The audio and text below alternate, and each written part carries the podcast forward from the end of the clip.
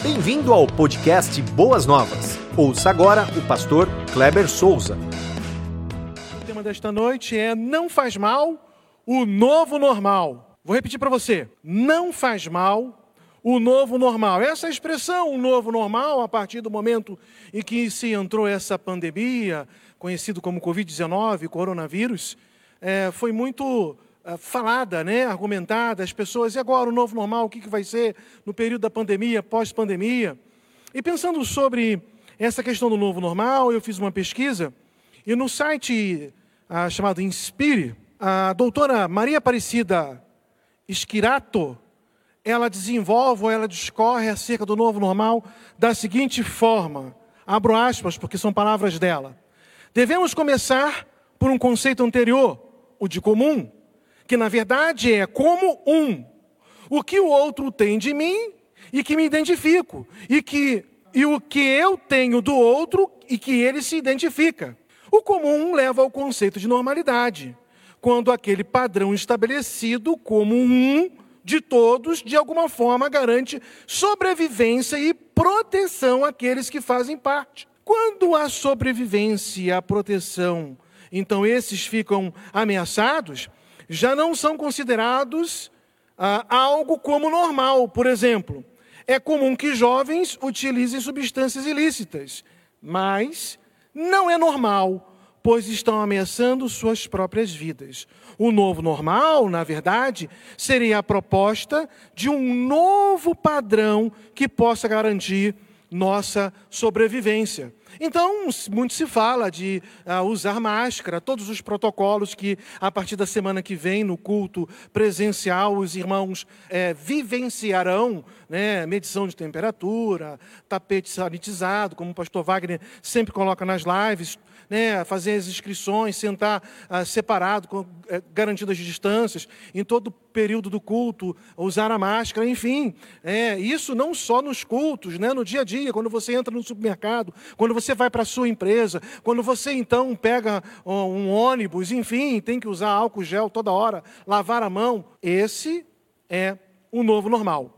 Todavia, apesar de falar não faz mal o novo normal, pegar é, esta, esta expressão de novo normal, na verdade eu quero pegar um gancho, eu quero pegar emprestado essa expressão, mas eu quero fazer uma análise com você, meu querido irmão, a partir de um outro prisma, ah, trazendo para o nosso contexto o novo normal na vida espiritual. A ideia do tema, não faz mal o novo normal, não é uma afirmação, mas é uma constatação que alguns crentes acabaram adotando essa expressão para si, como que viver ora na igreja e ora fazendo algumas coisas que não são agradáveis ao reino de Deus, eles acabaram adotando assim. Tem nada demais, é a expressão muito conhecida. Isso não faz mal. Então a ideia é: será que realmente não faz mal esse novo normal? na ideia espiritual de como as pessoas querem viver com uma direção, ora na palavra de Deus e ora seguindo os desejos do meu coração. Essa é a questão que gostaria de analisar com vocês nesta noite. Para tanto, eu quero ler o que Paulo nos adverte em Romanos capítulo 12, versos 1 e 2, quando Paulo fala assim: Portanto, irmãos, rogo-lhes, pelas misericórdias de Deus, que se ofereça um sacrifício vivo, santo e agradável a Deus, que é o culto racional de vocês.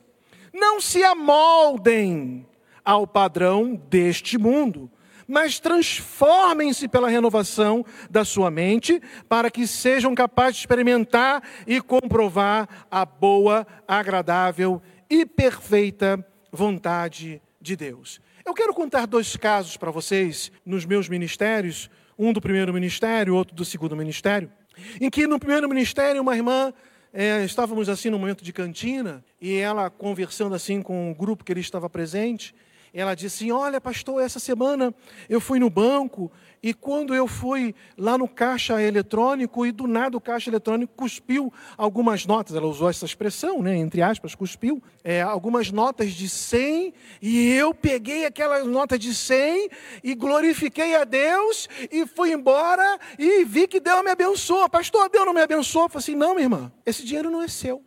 Esse dinheiro provavelmente foi alguém que não tinha muita habilidade com a máquina, com o uso do cartão, e que digitou a senha por algum motivo, a máquina só então colocou o dinheiro para fora no momento que a irmã estava ali chegando. A irmã vai fazer o seguinte: a irmã vai pegar esse dinheiro, vai colocar no envelope e vai chegar para o gerente, vai contar a história e vai entregar esse dinheiro ao gerente. Aí ela falou assim para mim: Mas, pastor, o gerente vai ficar com dinheiro para ele. Eu falei assim: Mas isso não é problema da irmã. O nosso padrão como crente é diferente.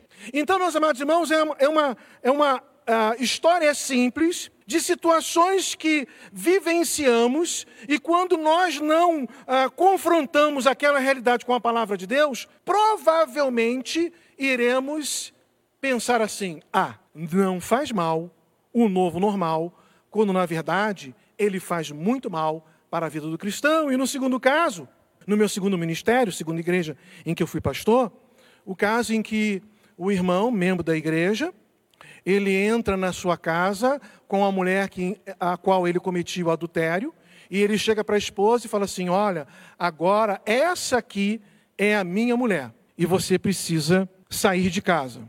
Essa irmã então me procurou, contou toda a história, eu chamei o irmão para conversar, uh, ofereci todo o apoio no sentido de das orientações bíblicas, mostrando que o adultério não faz parte da palavra de Deus, aquilo é pecado, uh, não agrada o coração de Deus. O que agrada o coração de Deus é a família constituída, é a família resolvida, é aquilo que Deus havia constituído ali na sua presença, enfim, todos os aconselhamentos. No final, ele falou para mim, pastor, eu entendo tudo o que o senhor está me dizendo, mas eu quero ficar com a outra e eu não tive um outro recurso a não ser é, retirar do hall de membros aquele irmão. Você pode pensar assim, pastor, mas isso é uma história que, infelizmente, tem sido muito comum no meio das igrejas, não só na igreja batista, mas em diversas denominações. Só tem um detalhe muito sério nesse caso que eu vou agora revelar a vocês: é que esta mulher, que era a segunda, o caso, o adultério, se dizia ser crente de uma outra igreja, de uma outra denominação, e após então ele ter mandado a mulher embora e ficado com esta mulher, começaram a frequentar nesta nova igreja, ou na igreja que ela se dizia crente e membro, normalmente, para aquele casal, não fazia mal o novo normal. Meu irmão, isso tem que nos incomodar. As coisas que o mundo eles acabam por nos oferecer, que estão é, contra a palavra de Deus, isso tem que nos incomodar muito. Nós não podemos achar que isso, essas coisas são normais, porque elas não são. Porque o apóstolo Paulo fala que nós precisamos oferecer os nossos corpos em sacrifício vivo, santo e agradável a Deus. Daqui a pouco eu vou falar sobre esses aspectos aqui. Mas eu quero fazer algumas perguntas para você, você que está aí na sua casa com seu marido, com seu pai, com a sua mãe, ao lado do seu irmão, com o namorado, com o noivo, não sei, com os filhos. Como anda a sua vida espiritual, meu irmão? Como que está? Eu gostaria que nesse momento você fizesse uma introspecção, um olhar para dentro e fizesse a sua autoanálise para verificar como anda a sua vida espiritual. Como está o seu fervor? Como que está a sua fé? Querido irmão, não é para você ficar agora na defensiva. O objetivo não é esse. O objetivo não é puxar a orelha de ninguém. O objetivo é que você possa fazer esta análise, você e Deus, e verificar. Como ah, o pastor José Niel disse, se fazendo referência a Mateus capítulo 7, se a sua vida ela está firmada na rocha e vem a tempestade, e pode bater, porque a sua vida está firmada na rocha, que é Jesus Cristo, e essa casa não será abalada, ou se a sua vida está firmada na areia. Então, quando vierem as tempestades da vida, é, elas baterão e a sua casa ruirá, e a sua casa, a sua fé, a sua vida, ela ruirá, porque você firmou na areia. Muito bem. John MacArthur, um escritor muito famoso, no seu livro O Evangelho segundo Jesus, ele diz assim, abro aspas, o evangelho que está em voga hoje oferece uma falsa esperança aos pecadores. Promete-lhes que terão a vida eterna, apesar de continuarem a viver em rebeldia contra Deus. Na verdade, encoraja as pessoas a reivindicarem Jesus como Salvador, mas podendo deixar para mais tarde o compromisso de obedecê-lo como Senhor. Neste livro, o Evangelho segundo Jesus, John MacArthur Jr. trabalha a questão de que Jesus Cristo é o nosso Salvador e, ao mesmo tempo, Ele é o nosso Senhor. Nós não aceitamos a Jesus com o simples fato de querer ir para o céu e continuar vivendo a mesma vida que vivíamos outrora. Ou seja, permitindo que os desejos da nossa vida, da nossa carne, a nossa vontade, o nosso querer, sobrepujar ou venha determinar nosso, os nossos caminhos. Não, agora nós somos regidos, andamos na égide, no controle total e incondicional do Espírito Santo de Deus. É assim que deve ser a vida do novo crente, porque para o novo crente, o, aquele que está em Cristo, faz muito mal o novo normal. Não é o novo normal da pandemia, meus queridos irmãos, mas é o novo normal em analisar alguns aspectos da palavra de Deus e falar assim: não, isso aqui eu posso deixar de lado. Ah, isso aqui não faz mal, não. Ah, isso aqui não tem nada a ver, eu posso agir dessa forma. Não. Alguns aspectos que eu quero abordar com você, em que muitos crentes estão deixando, estão deixando de observar. Alguns exemplos. Vida devocional relegada, deixada para segundo plano. Culto doméstico banido dos lares com a desculpa de que agora nós não temos tempo. Fervor na oração não existe mais. Daí verificamos ah, cultos que nós reunimos para orar, para fazer uma vigília, tão fracos e poucos frequentados. Em contrapartida, alguns crentes adotaram beber socialmente, bebida alcoólica. Não, eu beber aqui é, é, dia 31, um certo tipo de bebida alcoólica, é só um pouquinho, é uma taçazinha, não faz mal. Cuidado, meu amado irmão. Manter relação sexual antes do casamento como um ato de normalidade. Cometer adultério, pois precisa experimentar algo novo. Aborto casa, caso haja a gravidez indesejada. Muitas pessoas estão é, é, adotando isso como uma prática.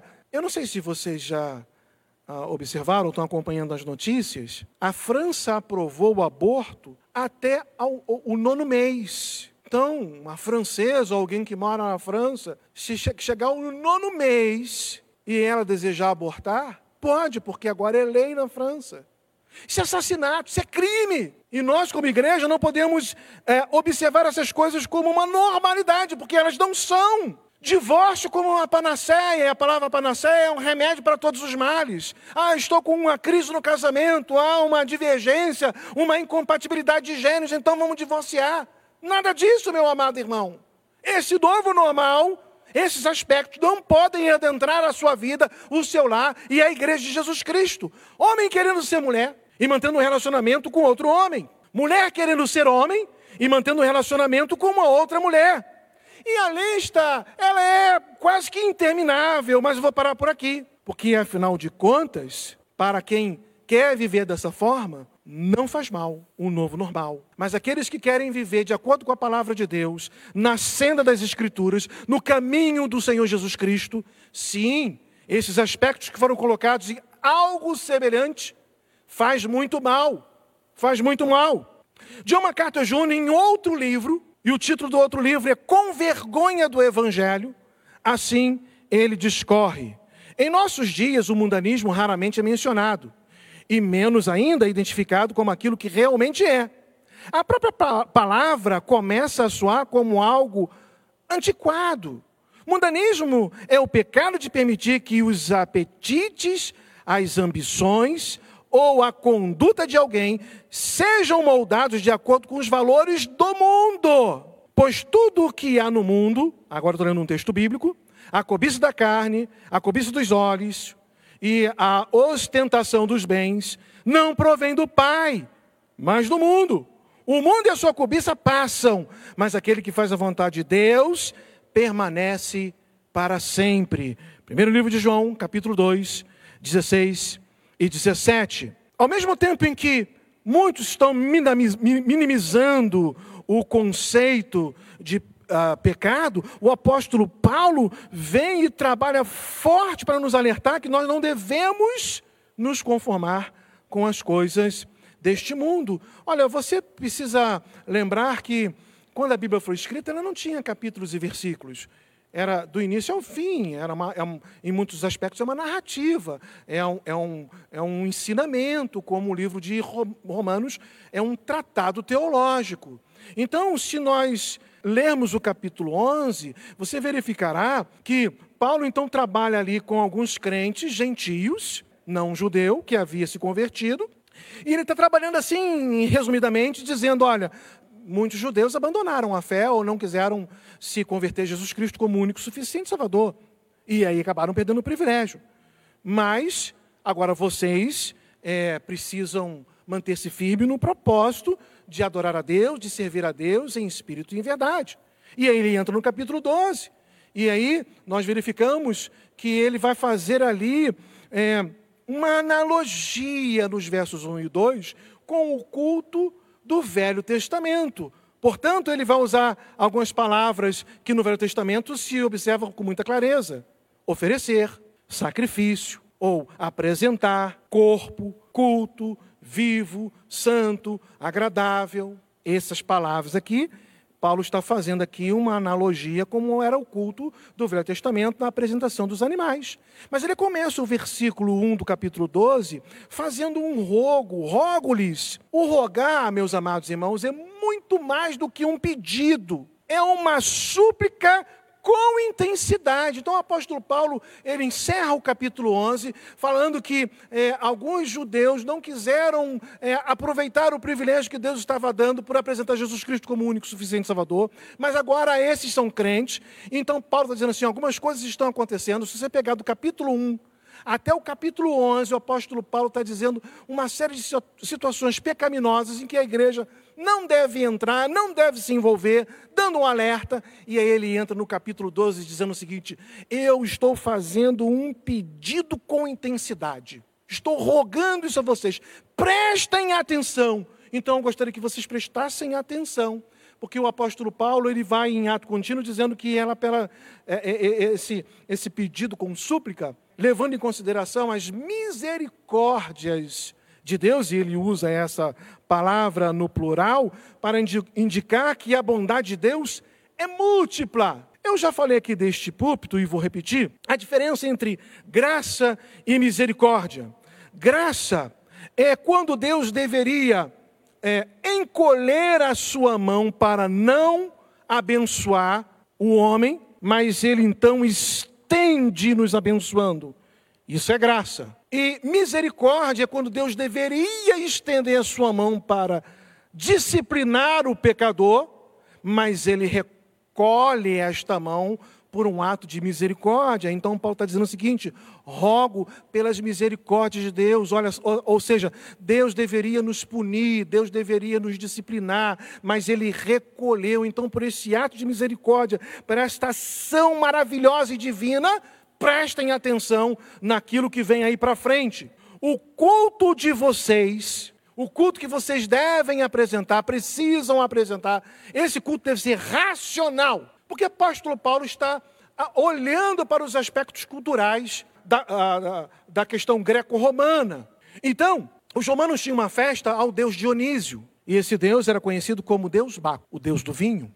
E nessa festa romana, as pessoas que ali frequentavam, além de muita bebida, muito vinho, muita comida, e a, a glutonaria, a ideia de glutonaria tem a ver com essa festa, porque comia muito, ainda tinha muita comida, e as pessoas iam num canto, colocavam o dedo na goela, botavam para fora para poder comer mais, tudo de novo.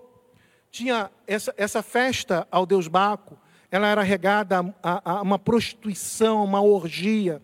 A palavra bacanal, ela é oriunda à festa ao Deus Baco, por causa das orgias que ali elas aconteciam.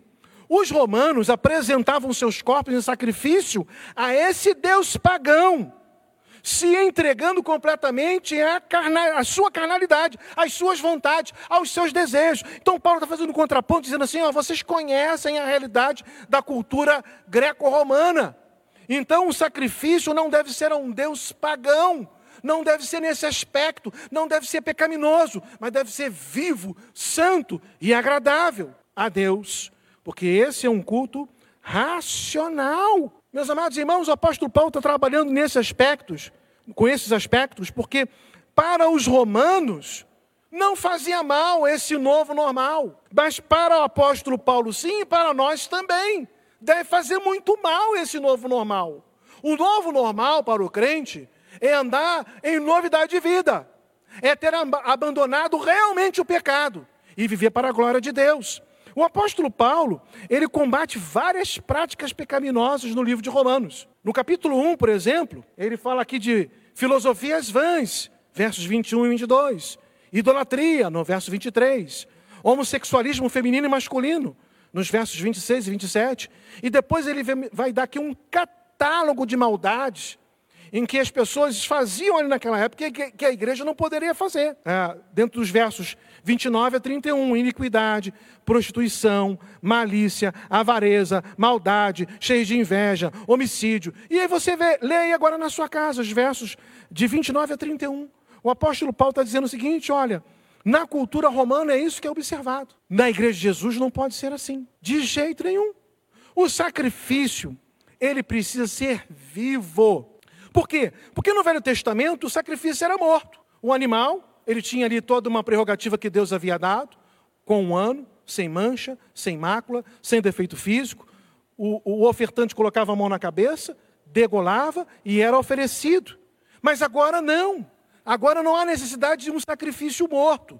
Porque lá em João capítulo 1, versículo 29 diz assim: No dia seguinte, João viu Jesus aproximando-se e disse: Vejam, Eis o Cordeiro de Deus que tira o pecado do mundo. Meus amados irmãos, o que deve ser morto quando apresentamos um sacrifício vivo, o sacrifício vivo sou eu me apresentando diante de Deus em culto, o que deve ser morto são as minhas vontades, são os meus desejos, o meu querer pecaminoso. Esse, diante do Senhor, eu apresento a minha vida vivo, mas mortificando a carne para honrar e glorificar a Deus. A ideia de oferecer ou de apresentar é a mesma ideia do Velho Testamento, quando o ofertante então levava o animal e o animal estava para ser degolado, ele não poderia voltar atrás. Não, não, coitado do animalzinho, do bichinho, criei uma afetividade, me devolve que eu vou levar para casa. Não. A partir do momento em que se levava o animal para o sacrifício, não tinha mais volta. Então, Paulo está dizendo o seguinte: quando nós estamos no culto público, oferecendo as nossas vidas em sacrifício vivo, mas mortificando a carne, não podemos voltar atrás. Como a Bíblia nos orienta, a Bíblia nos adverte, que o porco volta à lama e o cachorro volta ao vômito. O crente não pode voltar ao pecado. O sacrifício também ele precisa ser santo. E aqui, meus amados irmãos, eu poderia transmitir uma mensagem em algum outro momento, só pegando esta palavra santo, porque ela é profunda para nós, os servos de Deus. O Senhor fala em Levítico, depois Pedro repete, que nós devemos ser santo, como Ele é santo. O animal oferecido pelo ofertante no Antigo Testamento deveria ser sem defeito, sem mancha, sem mácula. Nós, quando nos apresentamos diante de Deus, precisamos vir, vir aqui com os nossos cultos, com os nossos corações em culto, aberto, oferecendo-se de forma viva, mas sem mancha, sem mácula, sem o desejo de retornar para casa e no meio do caminho ou sair da igreja já começar a falar mal, olha, você viu aquilo? Olha, você soube daquele caso? O nosso sacrifício, ele é vivo e ele é santo. Mas o nosso sacrifício também ele é agradável. Efésios capítulo 5, versículo 2 diz que quando o Senhor Jesus Cristo se ofereceu a Deus, pode, pode conferir aí na sua, na sua Bíblia, Deus recebeu a oferta do próprio Senhor Jesus Cristo como aroma agradável ao Senhor. Porque cumpriu todos os requisitos. Ele era sem mancha ele era sem mácula, ele era sem defeito físico. O, o, não precisa, no Novo Testamento não precisa matar mais o animal, ou não, não precisamos fazer um sacrifício, matar as nossas próprias vidas, ou cometer um suicídio, ou pedir o pastor para nos degolar, nada disso, porque o sacrifício já foi feito na cruz do Calvário, mas nós precisamos matar sim as nossas vontades e a nossa paixão. Culto racional. Paulo fala que isso é um culto racional. Preste atenção que o apóstolo Paulo, ele não está fazendo uma oposição de palavras, e às vezes nós interpretamos isso de forma equivocada. O meu culto precisa ser racional, é um culto da razão. Ele tem que ser zero de emoção. Por quê? Porque o apóstolo Paulo falou que o nosso culto ele é racional, é zero de emoção. Não é isso que o apóstolo Paulo está falando, porque nós temos que analisar a palavra lá no original. E a palavra lá no original para racional é logique, da onde vem a nossa palavra lógica. Então o nosso culto ele precisa ser um culto lógico. O que significa um culto lógico? Quando eu chego na casa de Deus para o culto público, eu me ofereço como sacrifício vivo. Então eu chego aqui diante de Deus e falo assim: Senhor, agora eu estou matando diante de Ti as minhas vontades, as minhas paixões, as carnalidades. Isso eu não quero mais. E quando eu saio do culto e vou para casa e completo a minha semana, tem que ter lógica. Aquilo que eu fiz como compromisso na igreja, no culto público, que é um culto racional, eu preciso manter. É ilógico. Leonardo Mimoy, os antigos vão saber quem é. Ele era um vulcano, conhecido como Spock. Em muitos momentos da sua fala, ele falava assim: Isso é ilógico. E você vai lembrar muito desse personagem. É ilógico, meu amado irmão, você vir aqui na igreja, desejar se oferecer como sacrifício vivo e ao acabar o culto, entrar numa roda de fofoca, entrar numa roda de mentira, entrar, uh, vai fazer o. Uh, dar continuidade ao seu namoro e faz um namoro mais, é, mais arrochado, mais quente, mais vigoroso. É ilógico. O lógico, o racional é entrar, é chegar aqui, é chorar na presença de Deus e durante a semana continuar com esse tipo de culto. Mas o apóstolo Paulo, ele fala sobre amoldar ou conformar. E, e um pouquinho mais para frente ele fala sobre transformar. Então, conformar e transformar tem a mesma raiz, que é a palavra forma. E os gregos tinham, eles tinham duas palavras para explicar essa palavra forma, ou essa raiz forma. A primeira palavra é esquema no grego. Nós falamos muito aqui da língua portuguesa, o fulano está entrando no nosso esquema. Ele está se amoldando ele está se conformando àquilo que nós estamos amando aqui. Essa palavra é grega. Então, esquema é a ideia de, de uma criança que nasce. Então, você se observa, observa o esquema no desenvolvimento, nas mudanças do externo. A criança que nasce, ela vai crescendo, ela vai se desenvolvendo até chegar adulto, senhor, e depois morre. Essa forma é esquema. Mas os gregos tinham uma outra palavra para forma que é o morfê. E Morfê não muda, porque Morfê é interior. Então, se um menino nasce menino, ele passa pelo esquema das suas mudanças externas de desenvolvimento, mas ele morre menino. Quando se observa no externo, é esquema, mas quando se olha no interno, é morfê. Para que esta forma de morfê possa experimentar uma mudança, ela tem que experimentar então uma metamorfose que é o que o apóstolo Paulo vai explicar, mas só que antes ele fala assim: nós não podemos entrar no esquema do mundo. O esquema do mundo é que o mundo apresenta uma forma e nós nos adaptamos, tomamos a forma das coisas do mundo. E isso está completamente errado. Nós não podemos agir assim. E aí Paulo fala assim: que nós precisamos experimentar uma transformação, uma metamorfose. E essa metamorfose, ela, ela é diária. Quando o crente, então, ao observar o sacrifício santo, trazendo para o seu interior a ideia de viver de forma santificada, ele procura diariamente anular no seu culto vivo, tanto público quanto em casa, ou no trânsito, ou no trabalho, a mortificação da carnalidade.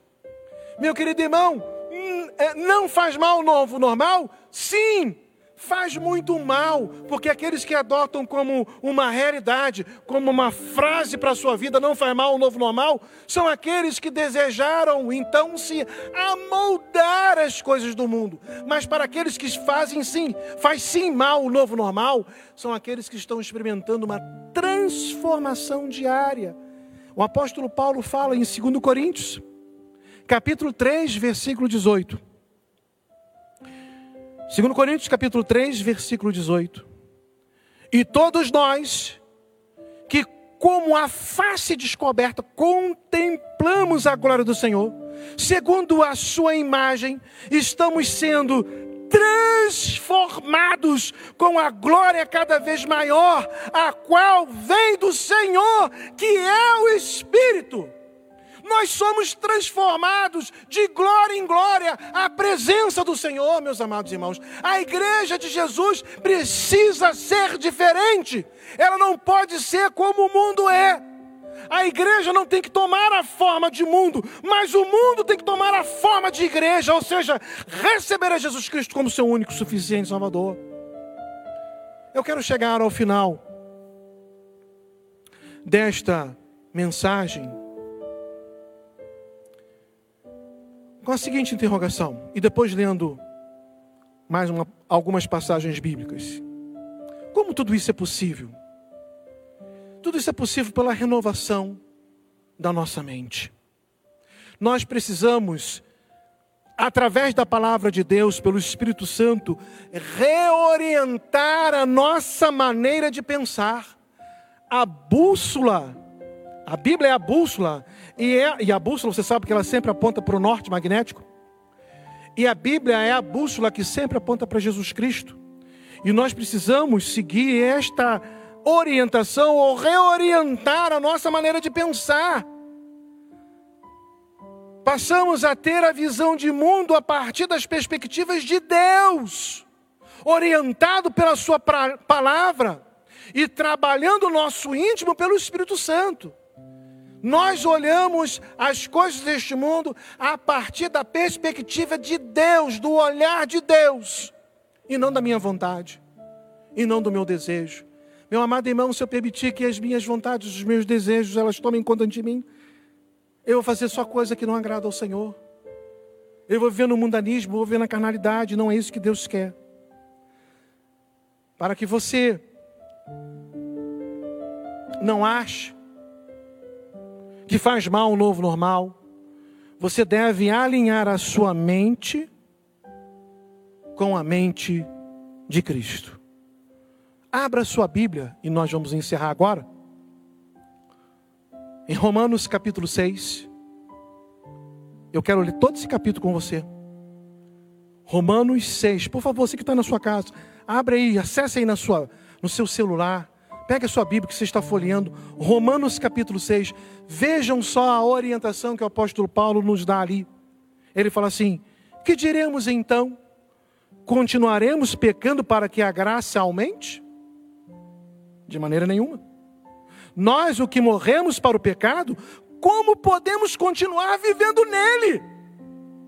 Ou vocês não sabem que todos nós que fomos batizados em Cristo Jesus, fomos batizados em Sua morte? Portanto, fomos sepultados com Ele na morte por meio do batismo, a fim de que, assim como Cristo foi ressuscitado dos mortos mediante a glória do Pai, também nós vivamos uma vida nova. Se dessa forma formos unidos a Ele na semelhança da Sua morte, certamente seremos também semelhantes na Sua ressurreição, pois sabemos que o nosso velho homem foi crucificado com Ele. Por quê? Ou para quê? Para que o corpo do pecado seja destruído. O corpo do pecado precisa ser destruído no sacrifício vivo, santo e agradável. E não mais sejamos escravos do pecado, pois quem morreu foi justificado do pecado. Ora, se morremos com Cristo, cremos que também com Ele viveremos, pois sabemos que, tendo sido ressuscitado dos mortos, Cristo não pode morrer outra vez. A morte não tem mais domínio sobre ele. Porque morrendo, ele morreu para o pecado uma vez por todas, mas vivendo, vive para Deus. Da mesma forma, considerem-se mortos para o pecado, mas vivos para Deus em Cristo Jesus. Portanto, não permitam que o pecado continue dominando seus corpos mortais, fazendo que vocês obedeçam aos seus desejos. Estão vendo aí? Não ofereça os seus membros, o seu corpo, dos seus, é, os seus membros, dos seus corpos, ao pecado como instrumentos de justiça. Antes, ofereçam-se a Deus ah, como quem voltou da morte para a vida, e ofereçam os membros dos seus corpos a Ele como instrumentos de justiça, pois o pecado não os dominará, porque vocês estão debaixo, não estão debaixo da lei, mas debaixo da graça. E então, vamos pecar porque não estamos debaixo da lei, mas debaixo da graça? De maneira nenhuma! não sabem que quando vocês se ofereçam, se oferecem a alguém para lhes obedecer como escravo, tornam-se escravos daquele a quem obedecem, escravos do pecado que leva à morte ou da obediência que leva à justiça. Mas graças a Deus, porque embora vocês tenham sido escravos do pecado, passaram a obedecer de coração a forma de ensino que lhes foi transmitida vocês foram libertos do pecado e tornaram-se escravos da justiça. Falo isso em termos humanos por causa das suas limitações humanas. Assim, como vocês ofereceram os membros dos seus corpos em escravidão à impureza e à maldade que levava à maldade, ofereçam-nos agora em escravidão à justiça que leva à santidade.